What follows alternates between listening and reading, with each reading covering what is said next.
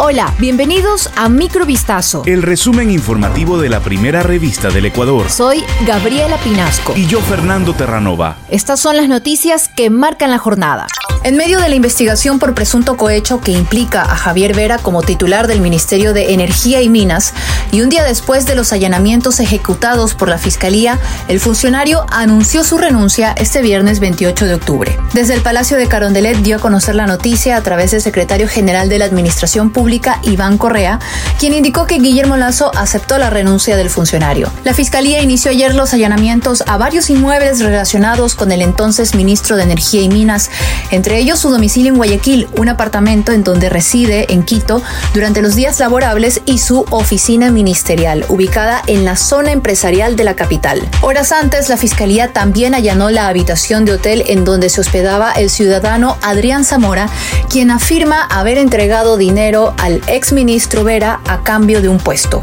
Jocelyn S., la única procesada en prisión preventiva por el caso de femicidio de la abogada María Belén Bernal, acudió esta mañana a la Fiscalía en Quito para ampliar su versión de los hechos ocurridos dentro de la Escuela Superior de la Policía. Sobre la diligencia, el abogado de la cadete, Joan Poul Egret, anticipó en declaraciones a la prensa que su defendida diría su verdad en el proceso y que habrían cambios de fondo. Según Egret, la procesada cometió errores en sus primeras versiones debido a la presión de la que habría sido víctima para decir cosas que no ocurrieron. Por su parte, Elizabeth Otavalo, madre de María Belén Bernal, pidió que la única procesada diga la verdad y que diera los nombres de quienes apoyaron al teniente Germán Cáceres, principal sospechoso del asesinato de su esposa, y quienes no ayudaron a su hija. Sin embargo, según la nueva versión de la cadete, ella se habría quedado dormida cuando ocurrió el femicidio. José Adolfo Zeta, Jonathan Fabián Ere y Pedro Sebastián T fueron sentenciados a tres años de privación de libertad por su participación en el robo de dinero de un cajero automático ubicado en el sector de Chayuapamba, en Cuenca. En la madrugada del pasado 31 de mayo, una camioneta con vidrios polarizados llegó hasta una estación de servicio de combustible en la autopista Cuenca-Azogues.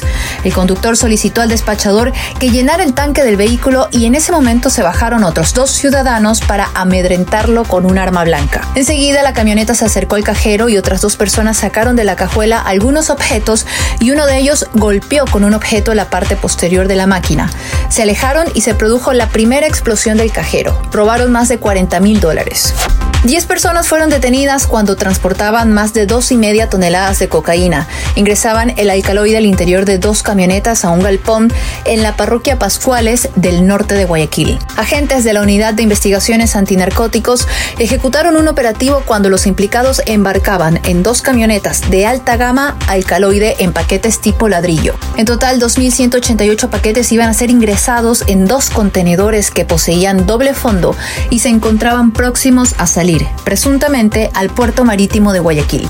El relator especial de la ONU para los Derechos Humanos en Irán denunció la brutalidad del régimen iraní y pidió la creación de un mecanismo internacional para investigar la muerte de al menos 250 personas desde que comenzaron las protestas en ese país. Javid Reham, en conferencia de prensa, manifestó, Irán está en crisis, en parte por la muerte de Masha Amini, víctima de la brutalidad y de la represión del Estado. Las protestas provocadas por la muerte de la kurda iraní de 22 años el pasado 16 de septiembre, tres días después de su arresto por parte de la Policía de la Moralidad, todavía continúan.